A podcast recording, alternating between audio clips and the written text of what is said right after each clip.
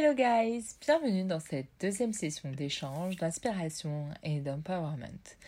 Avec moi, Boutena, durant ce rendez-vous désormais hebdomadaire.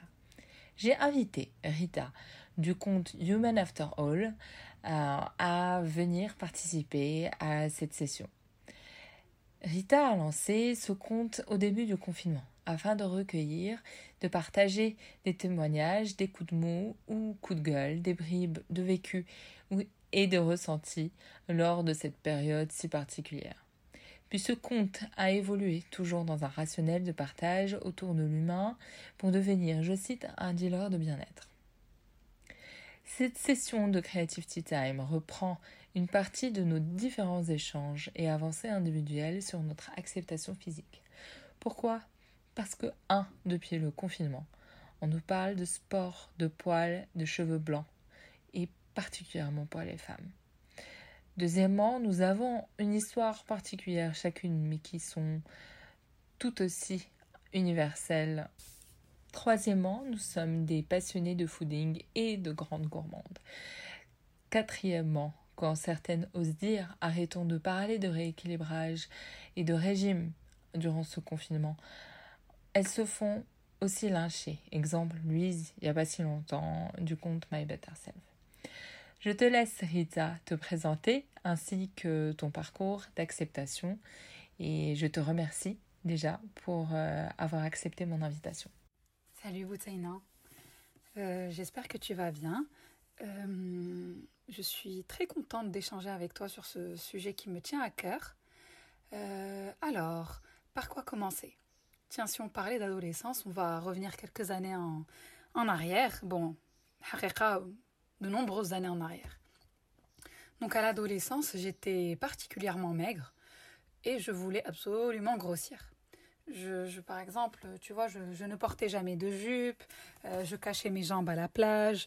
Euh, concrètement, euh, je descendais me baigner et je remontais et, je prenais ma serviette et je l'enroulais autour de mes jambes. Je l'ai trouvée trop maigre et trop longue, va comprendre.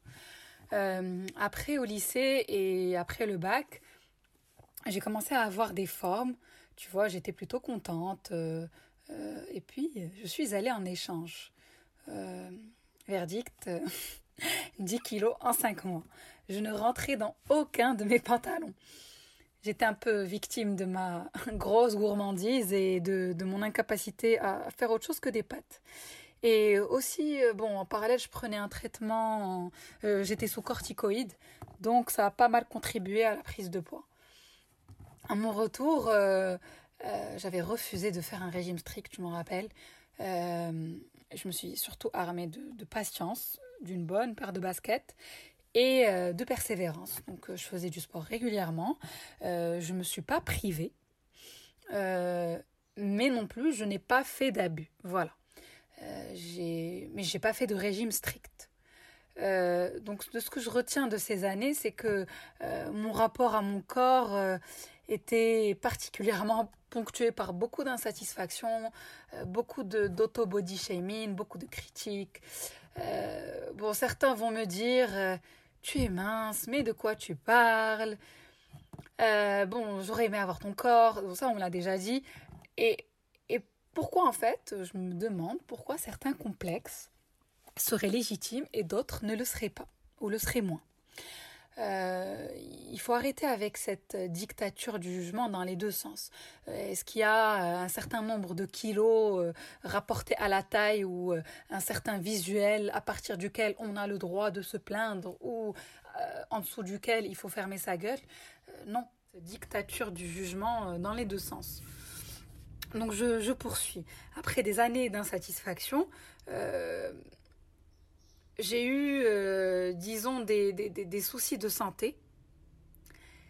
Et là, c'est là vraiment, on va dire qu'il y a eu la, la grande bascule. Mon, rapport à mon corps a complètement changé.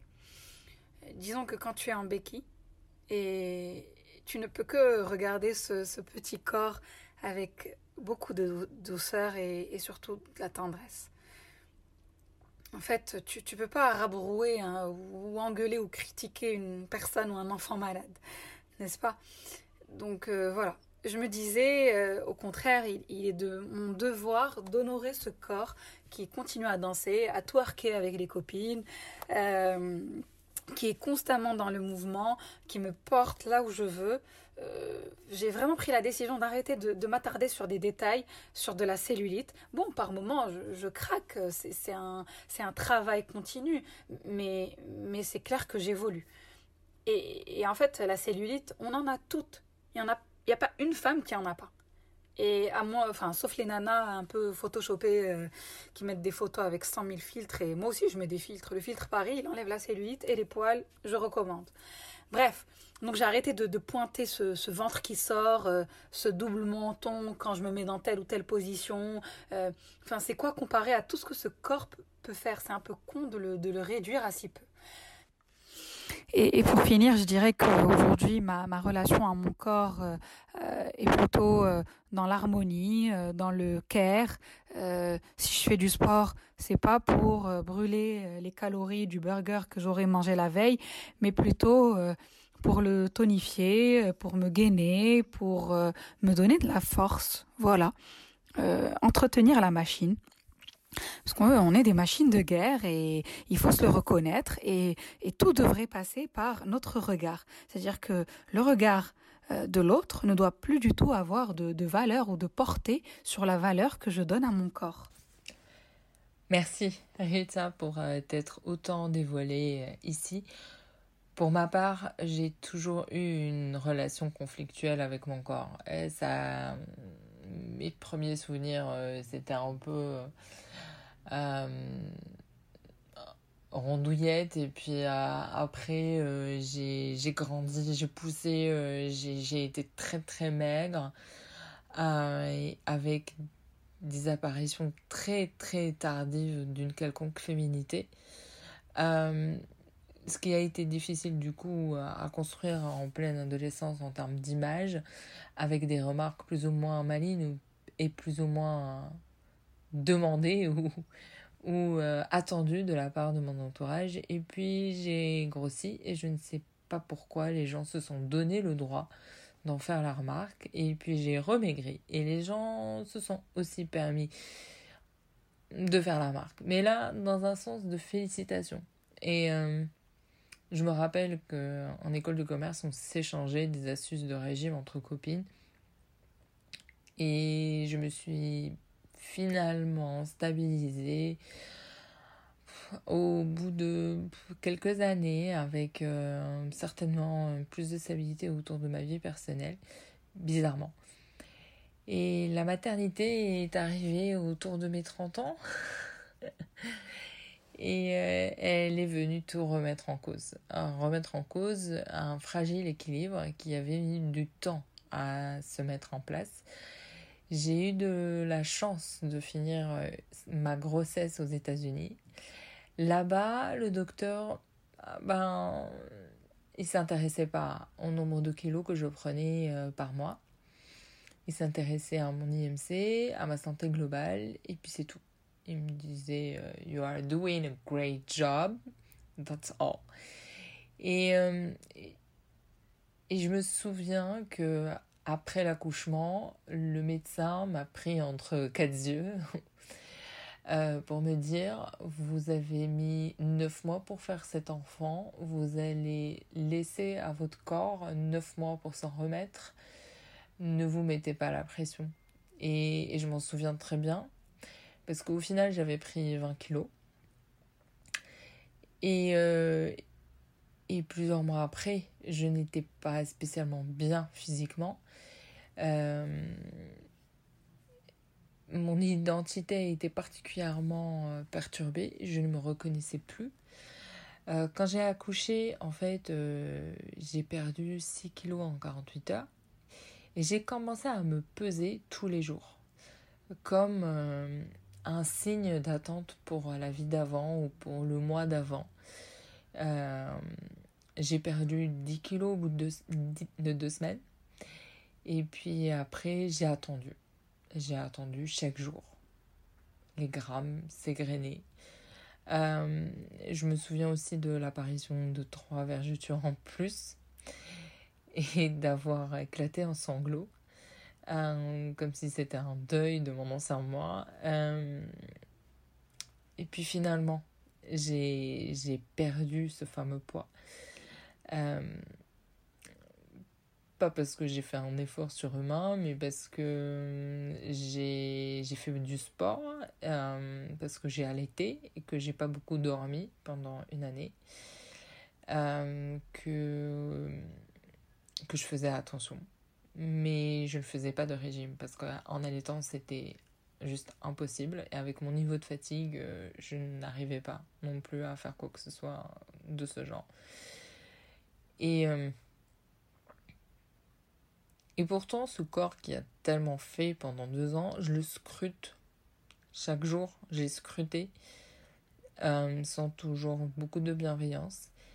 Et depuis, j'ai aussi une dizaine de cheveux blancs que je ne teins pas comme un tatouage de ce qui s'est passé, comme un geste d'acceptation ou de lâcher prise. J'ai aussi renoué avec d'autres gestes euh, que j'ai mis du temps à mettre en place. Euh, toute ma routine de soins euh, de peau, comme un acte de douceur ou je ne sais pas, et puis, et puis du sport que je me consacrais, que je sacralisais